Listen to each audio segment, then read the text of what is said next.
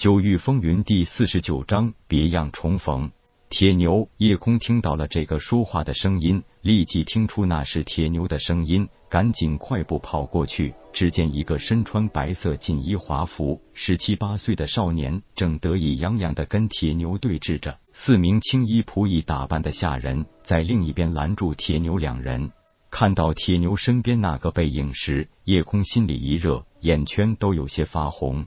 那背影，他太熟悉了。朝夕相处了十几年，他的音容笑貌，他的背影，哪怕是脚步声，都是夜空深深植入脑海的。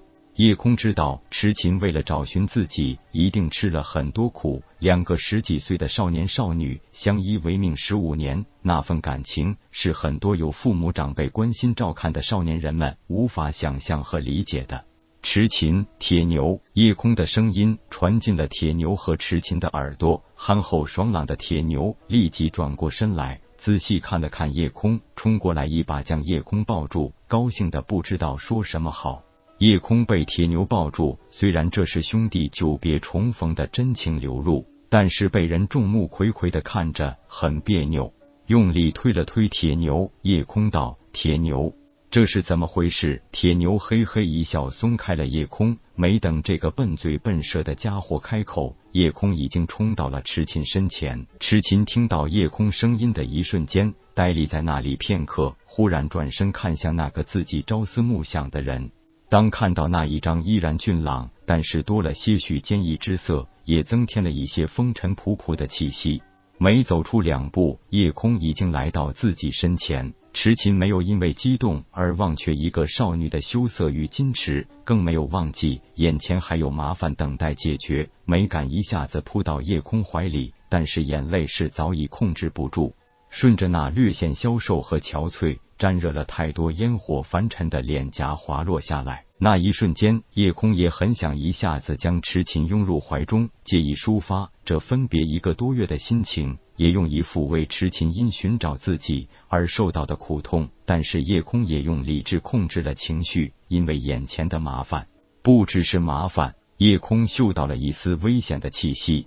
白衣少年发觉到了池琴对夜空表现出的那种眼神和情绪，轻蔑的看了看夜空，用手轻抚着自己的下巴，阴冷的笑道：“黑的还没打发，又来了个小白脸，看来果然是一家有女百家求啊！不过小爷看上的人，别人就都给我滚蛋！”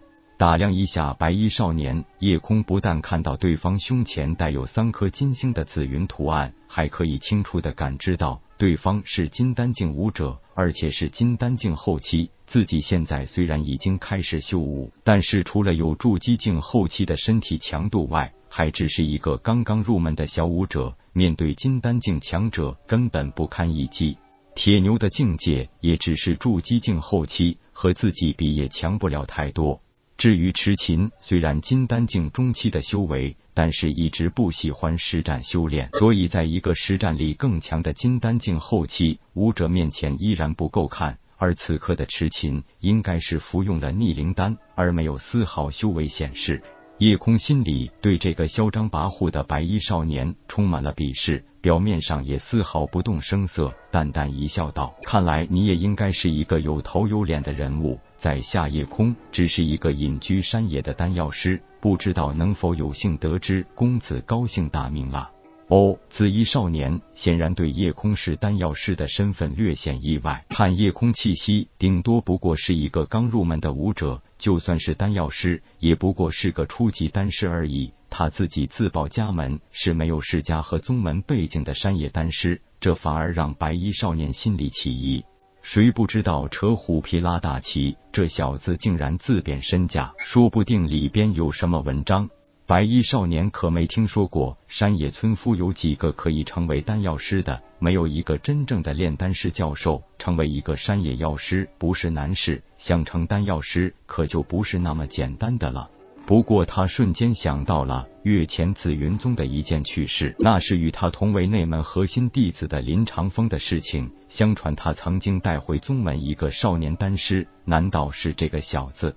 虽然铁牛一看就知道是个山野猎户，但痴琴从长相到气质，怎么看也不像是可以跟铁牛这种人扯上关系的。铁牛口口声声称他为恩人，如今这小子又说自己是丹药师，就算凡阶丹师，最少也要有师门才是。得罪一般人不打紧，如果得罪一个灵丹师，那就是十分不明智的了。何况这小子如果真是与林长风有关系，事情还是有些棘手的。想不到你还是丹药师，小爷是清风郡朱家子弟，我叫朱恒。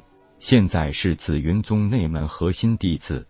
既然你是丹药师，报出师门来历，或是你属于哪家哪个势力，免得动起手伤了自家人。这个朱恒显然并不是没脑子的纨绔子弟。清风郡朱家也是神风帝国四大世家之一，实力雄厚，关系复杂。若是互相有个什么千丝万缕的关系，打了自己人面子上，总是不好看。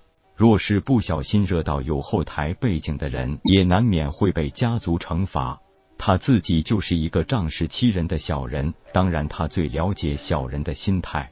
一个开口就告诉别人自己属于哪家势力的，多半都有些仗势欺人的意味。反而是那些低调做人的强者，更喜欢隐瞒自己的身份。当然，还有一种，那就是真没有什么后台。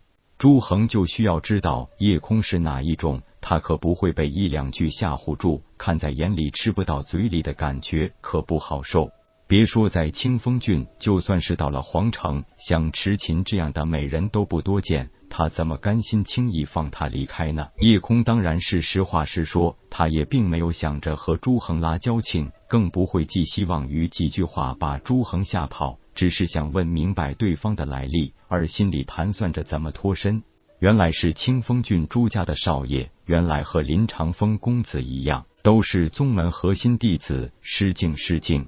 朱恒心里一阵冷笑，不咸不淡的回了句：“好说，好说。”夜空看着前方十几步距离的紫云宗外门执事殿，心里早已经有了计较，不露声色的笑道：“朱大少。”怎么说？你也是世家子弟，又是宗门核心弟子，就这样当街拦住一位姑娘家，不会觉得有损自己的威名吗？